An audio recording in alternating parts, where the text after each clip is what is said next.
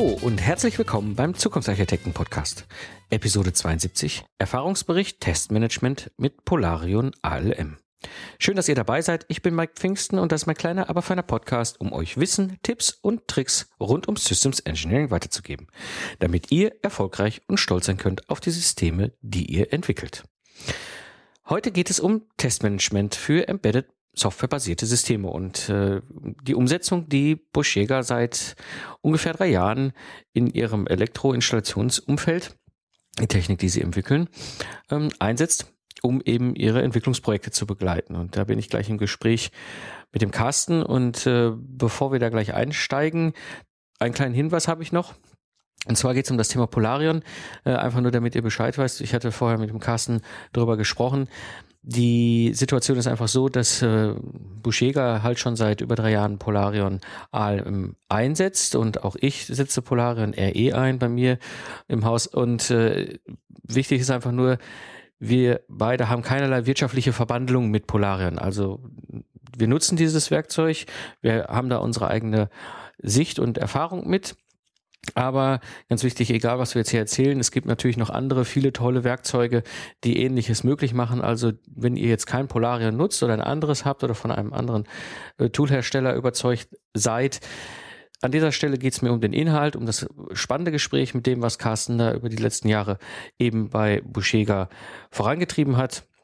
Und das ist nun mal eben halt Polarion ist in diesem Fall bei denen, ist einfach so, äh, ich denke, das könnt ihr unter Umständen mit eurem eigenen System oder mit anderen Systemen, die ihr da im Betrieb habt, auch gut umsetzen.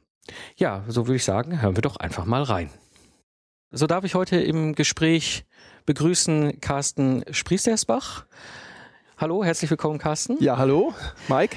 Carsten, wir wollen uns heute ein bisschen unterhalten über das ganze Thema ähm, Testen und Erfahrungsbericht mit Polarion AML als ein Werk, mögliches Werkzeug, was ihr jetzt einsetzt rund ums Testen. Und ja. ähm, du bist Testmanager bei Buschega, das heißt, das ihr seid ein, ein Unternehmen, was so Gebäudeautomatisation als Produkte hat. Genau. Und auch immer softwarelastiger wird genau, mit seinen ja. Produkten, ja. weil äh, die Gebäudesteuerung halt sehr viele Möglichkeiten liefert und das konvergiert ja auch alles mit den modernen Medien, also Tablet, PCs, Telefon, Internet und äh, ja, dadurch haben wir auch gestiegenen Testbedarf. Ja, und äh, da beschäftigst du dich jetzt seit drei Jahren mit dem ganzen Thema Testmanagement, mit äh, den Möglichkeiten, die ihr jetzt mit den werkzeuggestützten Ansätzen habt. Und ähm, ja, erzähl mal ein bisschen was über dich für die Hörer, damit sie wissen, wer du eigentlich bist. Ja, Carsten Sprichsersbach. Ich habe in der Gebäudeautomation angefangen, für 1998. Ferninbetriebnahme, Fernwartung war damals ein Thema, ist heute alles selbstverständlich. Kein Installateur fährt für eine kleine Änderung zur Baustelle, das macht er alles remote. Ähm, war dann einige Jahre bei der Firma Nokia Mobile Phones in Bochum, habe da zuletzt ein automatisiertes Testsystem für die Bluetooth-Komponente in der mittleren Plattform S40 betreut, designt, darüber berichtet, die zweiwöchigen Release-Zyklen dort äh, durchgefahren, durchgetestet und bin dann über einen kurzen Ausflug im Vertrieb eines äh, indischen Unternehmens wieder zurück zur Gebäudeautomation. Bin jetzt bei Buschjäger im Testmanagement. Buschjäger ist eine Tochter der ABB. Ja, wunderbar. Es freut mich, dass du dabei bist heute so spontan hier auf dem QS-Tag. Ähm, äh, mit, mit deinem Thema, um, um mal so ein bisschen den Einstieg zu machen. Warum ist Testen für euch so wichtig? Testen ist für uns momentan wichtig, weil die Produkte immer komplexer werden. Die Komplexitätsbeherrschung wird eine immer größere Herausforderung. Und in Zukunft, das merken wir jetzt schon, haben wir immer mehr Produkte, die miteinander kombinierbar sind. Das macht ja auch einen Premium-Hersteller aus, dass er Produkte hat, die nicht für sich standalone stehen, sondern ein Netz von Produkten liefern. Und der Kunde erwartet, dass sich ein roter Faden durch all diese Produkte ziehen, dass ich, wenn ich ein Produkt habe mit einem Display, wo ich eine Netzwerkkamera, ähm, das Videobild einer Netzwerkkamera darstellen kann, und ich habe ein zweites Produkt mit einem Display, dann kann ich da natürlich auch eine, das Bild meiner Netzwerkkamera drauf darstellen, ganz egal, was in der Bedienungsanleitung steht. Der Kunde erwartet das einfach. Und so bekommen wir immer mehr Kombinationsmöglichkeiten, brauchen dadurch auch ähm, sehr intelligente Testmethoden, weil wir sonst einfach auch mit den Ressourcen in den Zeiten nicht auskommen, zu langsam wären in der Entwicklung. Testen ist ein großes Thema. Du sprachst das an, das ganze Thema Komplexität und ihr habt ja wahrscheinlich in eurem Produktumfeld selber schon Produkte, die immer komplexer werden und habt aber ja auch in der Kombination mit anderen Systemen, du hast ja gerade diese, diese Kamera erwähnt oder auch, ja. dass äh, das auf einem, auf einem Pad oder, oder so läuft als Bildschirm. Das heißt, ihr habt ja auch viel mehr auch den Einsatz, die Schnittstelle zu anderen Systemen.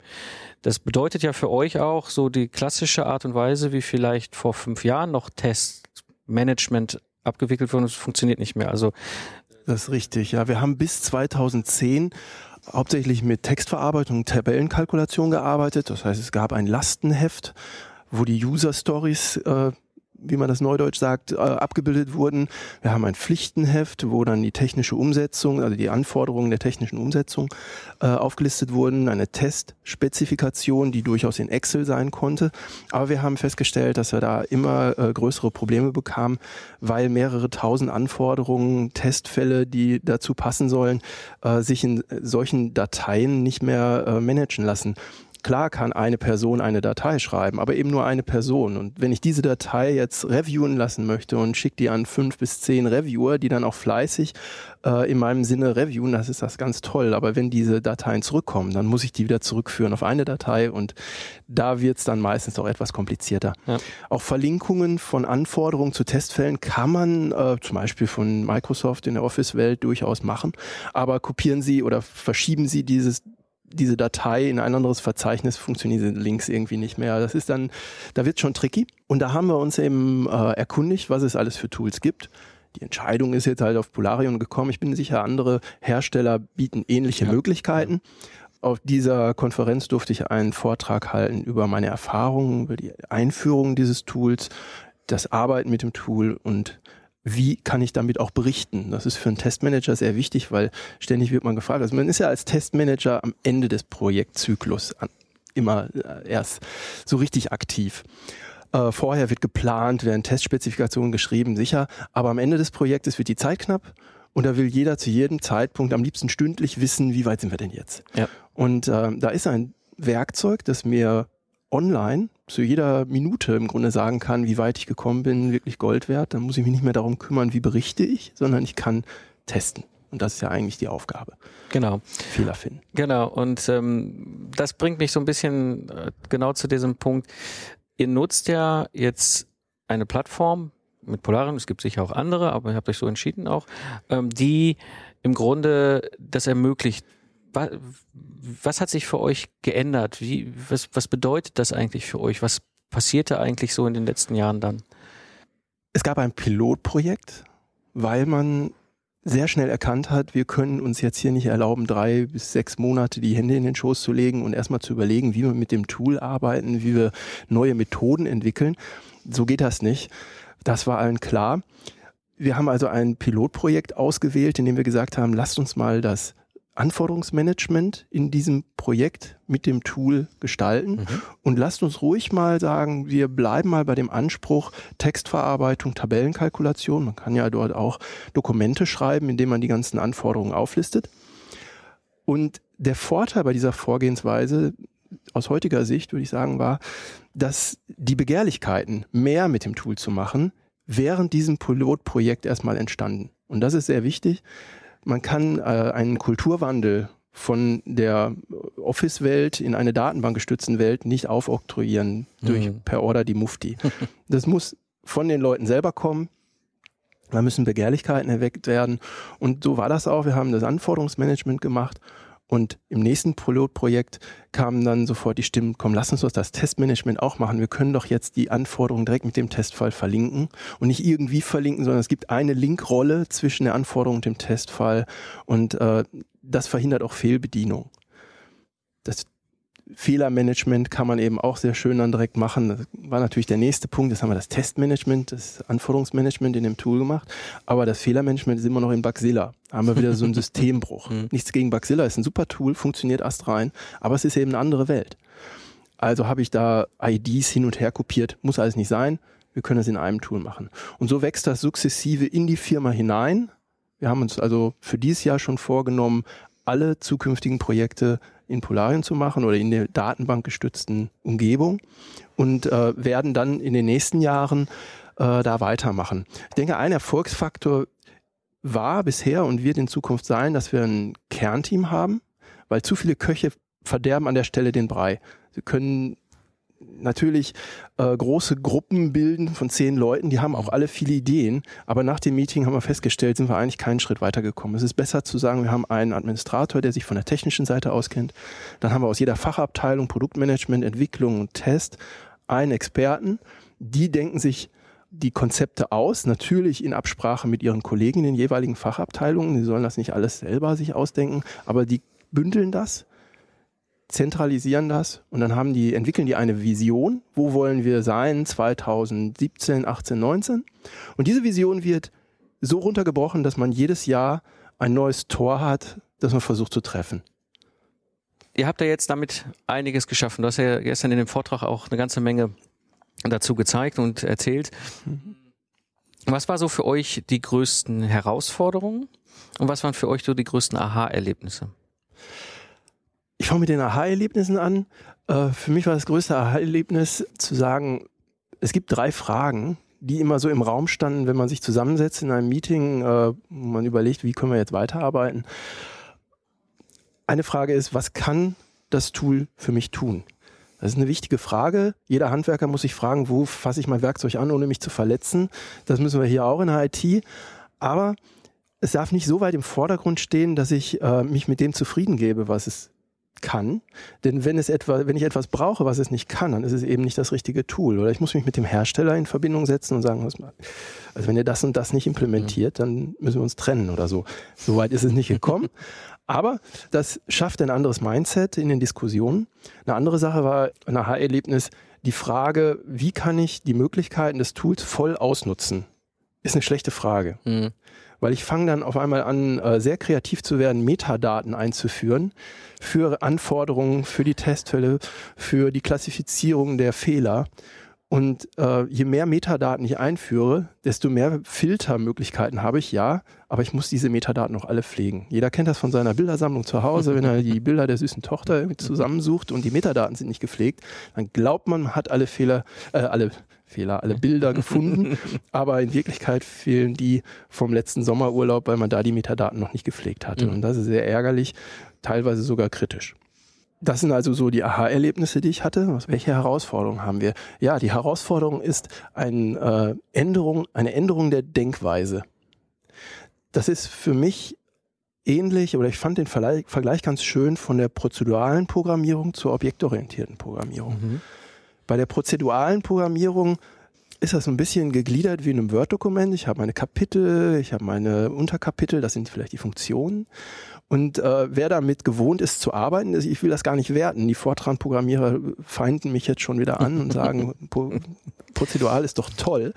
Ja. Äh, Word-Dokumente sind auch toll, ja. aber es ist ja auf jeden Fall eine andere Denkweise, mhm.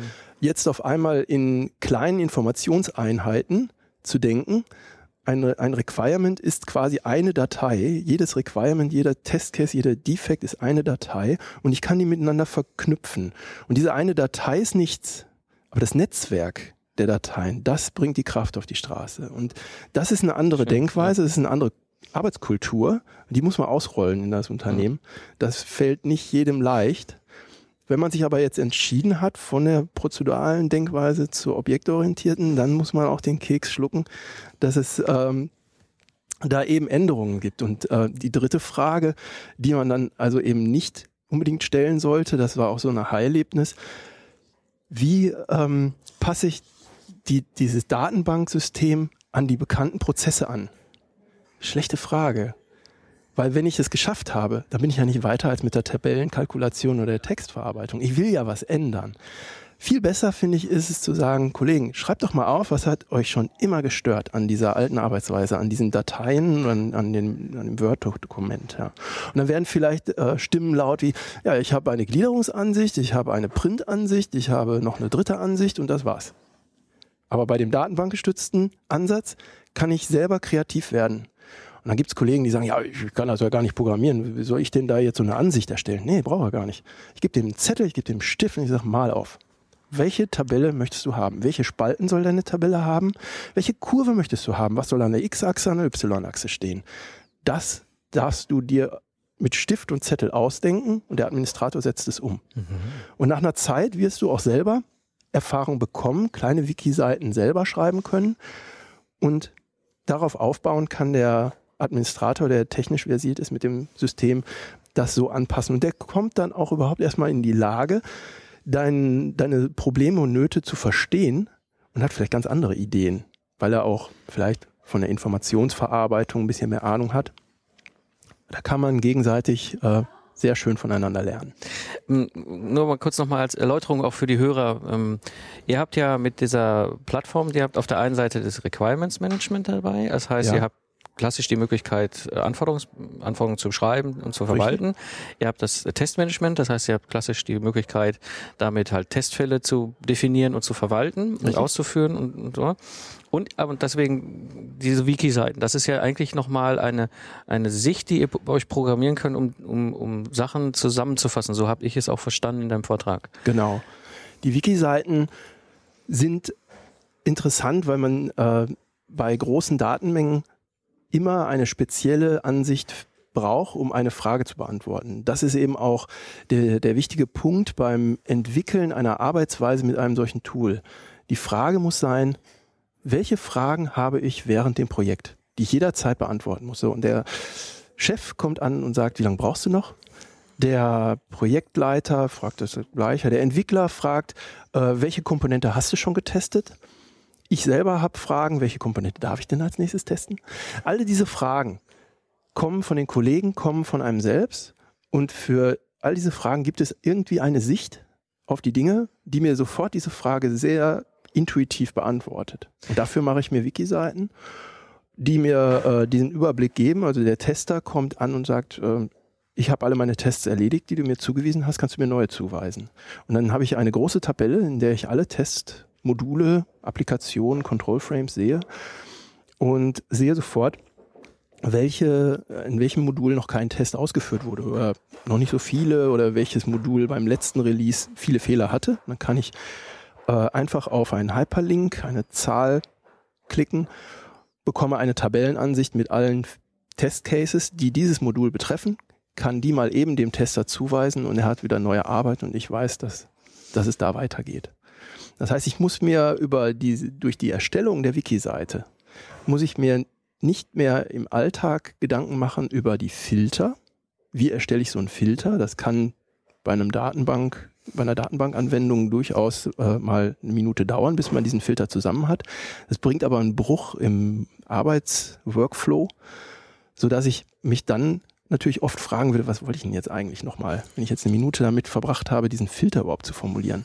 Wenn ich aber die Wiki-Seite so schon vorbereitet habe, dass äh, Hyperlinks entstehen, die mir, die mich zu der Ansicht führen mit den richtigen Voreinstellungen, ja, dann habe ich da diesen Bruch vermieden. Und das fand ich so schön, du hast das ja in deinem Vortrag auch gezeigt, wie ihr wirklich die Darstellung habt ähm, und wie ihr wirklich diese für einen, einen Test, diese, diese kleine Tabelle, genau. wo ich sehen kann, ich habe 38 Testcases, davon sind 14 passed, 8 fail, 14 Blocker. Das war eine sehr frühe mhm. Entwicklungsphase einer App. Da war das mal in einer Komponente so. Ähm, ja, und da kann ich halt einfach auf die Zahl 8 Failed Test Cases klicken, bekomme die Liste dieser Testfälle äh, aufgelistet tabellarisch und kann sofort diese Testfälle an einen Tester äh, assignen, dem zuweisen und er kann sofort anfangen zu testen. Und ähm, also deswegen, das fand ich so spannend. Ich meine, ich, ich würde einfach sagen, wir tun das nochmal in die Show Notes, deine Präsentation, dass die Hörer auch nochmal ein bisschen nachvollziehen können, visuell, was wir jetzt gerade besprechen, weil ich fand das sehr, sehr spannend, auch was du da jetzt gezeigt hast an Möglichkeiten. Eben, äh, du brichst da ein Problem auf und schaffst Möglichkeiten, die wir alle auch in anderen Branchen, ich erlebe das auch in anderen Branchen, bei anderen Technologiefirmen immer wieder kommen, immer wieder genau diese Fragen, wie lange braucht ihr noch, wie viele Ressourcen braucht ihr, da hast ja. du, können wir vielleicht auch gleich nochmal was zu sagen, ja. wie eure Lösung da aussieht.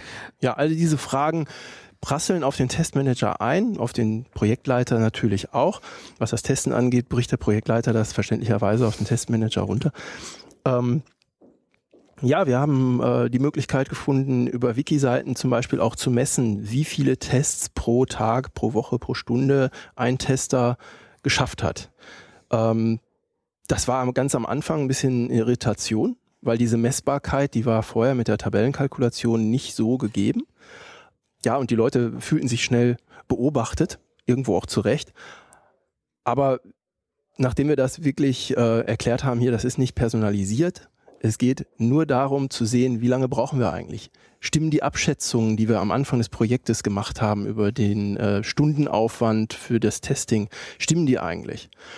Und über eine solche Wiki-Seite kann ich im Prinzip das gleiche erreichen, wie ich das in einem Navi im Auto habe. Ja? Wenn ich den Navi anmache und fahre los, dann zeigt er mir ja auch eine geschätzte Ankunftszeit. Stehe ich aber jetzt im Stau, dann verschiebt sich die Ankunftszeit. Und so passiert das hier auch. Habe ich auf einmal ein Problem, dass ein Testequipment nicht da ist oder der Prototyp äh, ist noch nicht so weit entwickelt, wie das eigentlich geplant war, dann wird sich der geplante Projektendezeitpunkt nach hinten verschieben.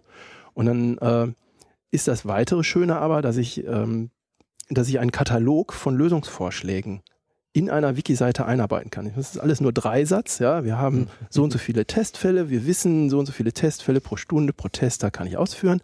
Aber ich kann dann zu meinem Vorgesetzten oder zu dem jeweiligen Manager, zum Projektleiter gehen und sagen, pass auf, du kannst mir mehr Leute geben, dann sind wir schneller fertig, du kannst mir mehr Zeit in der Testumgebung. Es gibt ja noch andere Projekte in einem Unternehmen.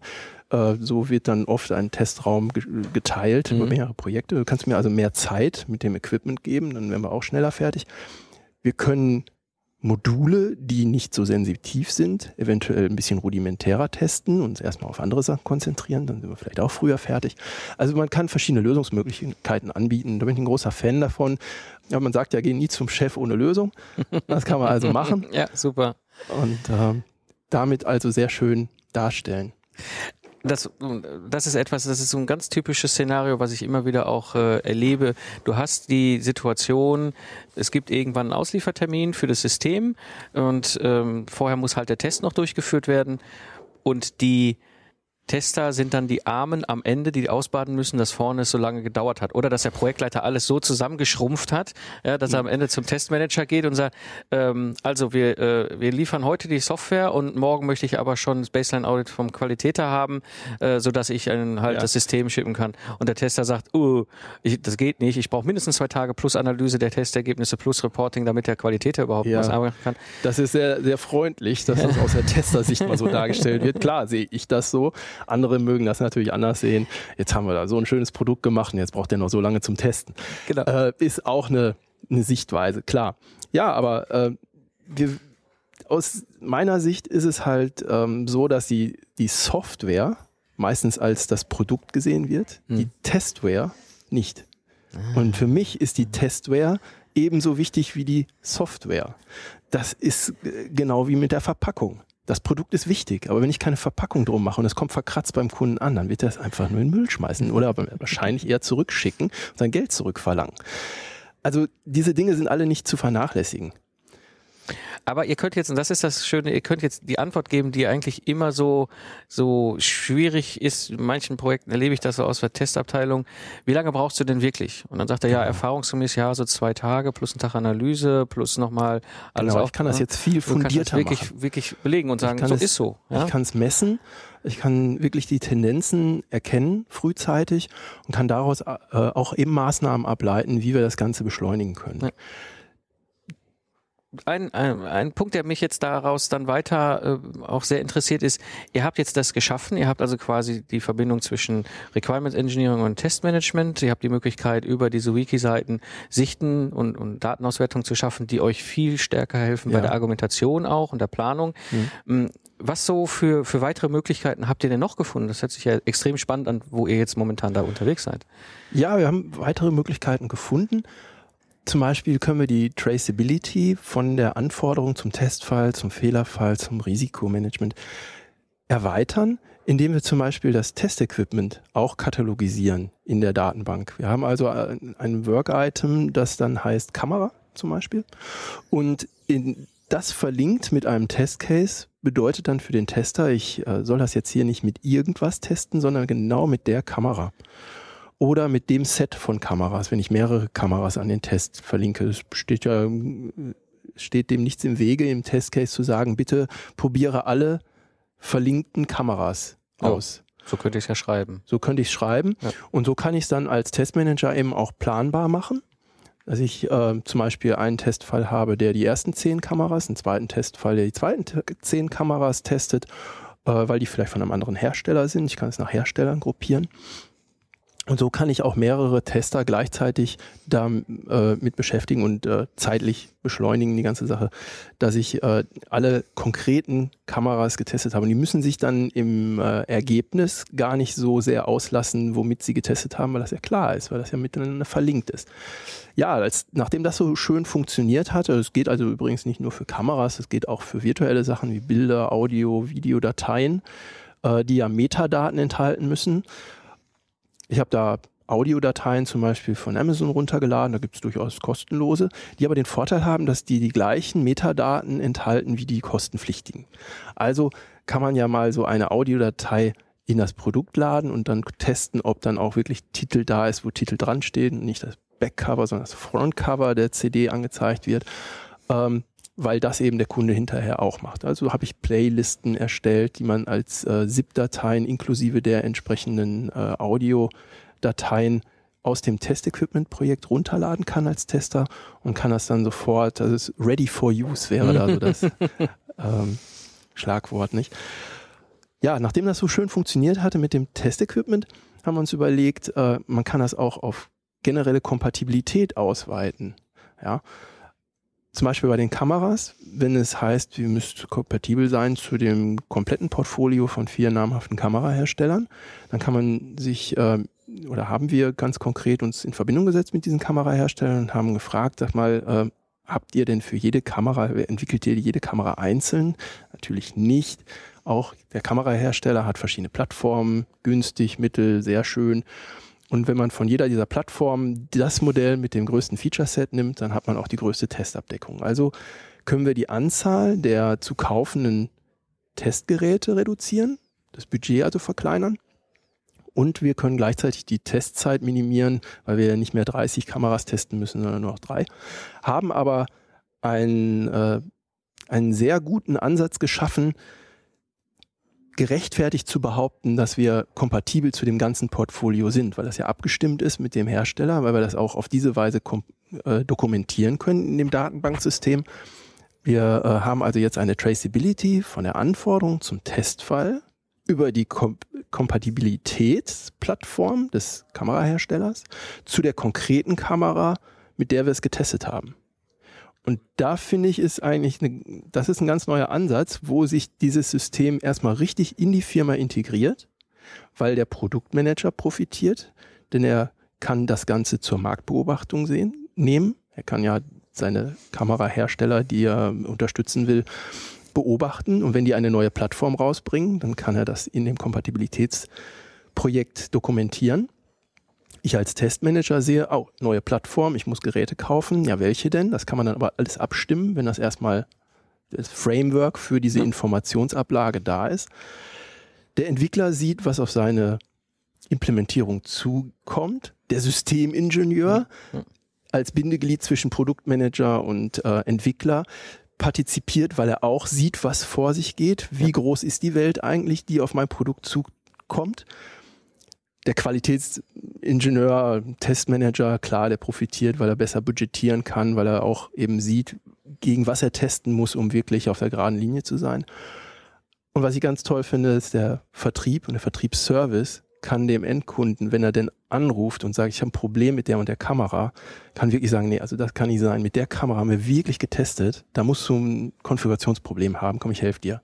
Mhm. Oder er sagt, hm, mit der Kamera haben wir zwar nicht getestet, aber die Plattform kennen wir. Und wenn du sagst, das funktioniert nicht, dann müssen wir nochmal mit dem Hersteller telefonieren, weil vielleicht hast du dann noch eine ganz andere Plattform, die in irgendeiner Weise vergessen wurde. Ja. Oder es gibt einen anderen Grund. Also wir können, das ist, glaube ich, eigentlich das Fund hinter der ganzen Sache. Wir können die Informationen endlich ablegen. Wir wissen, wo wir sie hinlegen und man kann innerhalb der Firma kommunizieren, wie die Struktur der Informationsablage funktioniert. Und darüber kann man dann auch die Informationen wiederfinden. Denn Ablegen von Informationen ist nicht die Kunst. Das wiederfinden. Die Informationen wiederfinden. Da trennt sich die Spreu vom Weizen. also sehr spannend. Ich finde, das ist echt extrem interessant, was, was ihr da geschaffen habt und was ihr da macht und wo ihr da auch seid.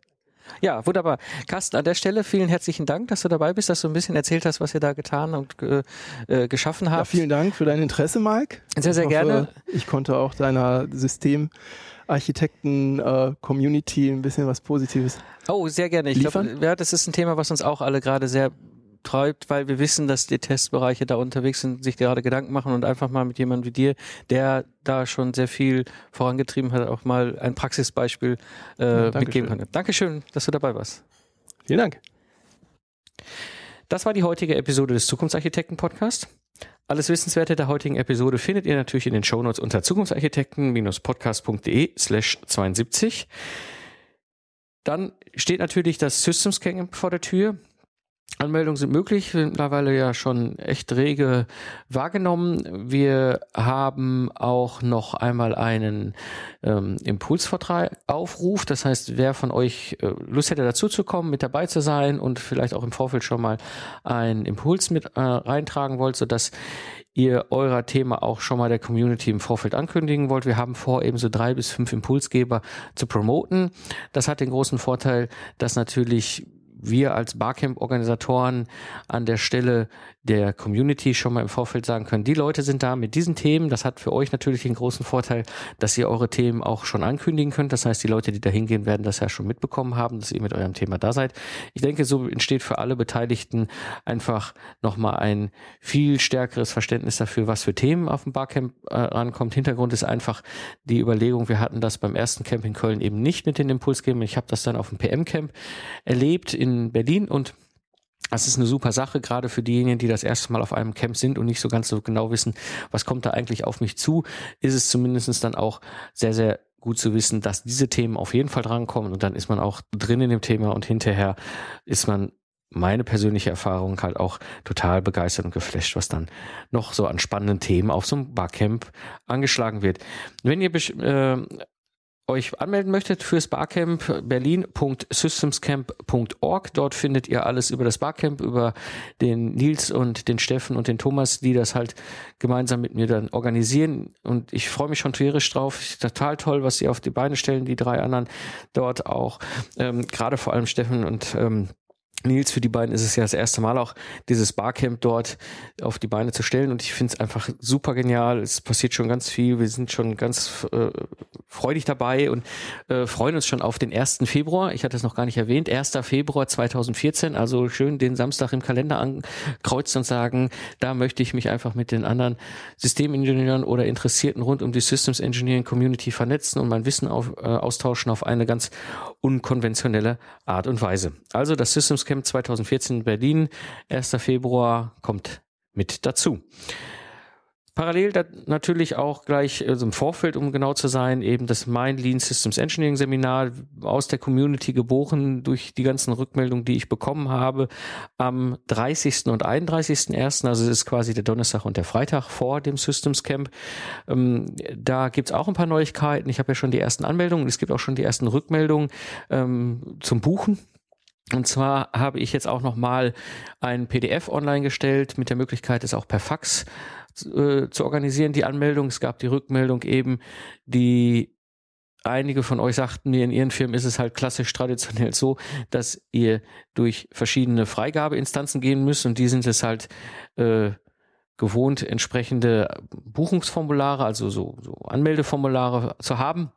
Und äh, konkret einer der Hörer hat es mir zurückgemeldet, er hätte jetzt die Website ausgedruckt und geht damit durch seine Firma durch. Und das ist natürlich etwas, was ich euch ersparen möchte. Also die unter euch, die sich anmelden wollen und eben dann auch da die traditionelleren Strukturen vorfinden in ihrer eigenen Firma.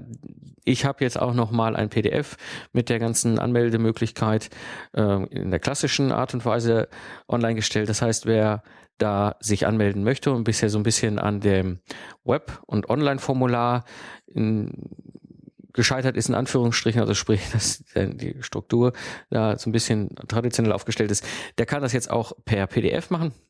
Mm, ich freue mich sehr. Ich denke, es wird eine ganz spannende Geschichte. Ich werde meine fünf Methoden rund ums Lean Systems Engineering mit euch gemeinsam üben. Ihr könnt das ausprobieren. Ich werde das in einer sehr, sehr spielerischen Art und Weise aufbereiten.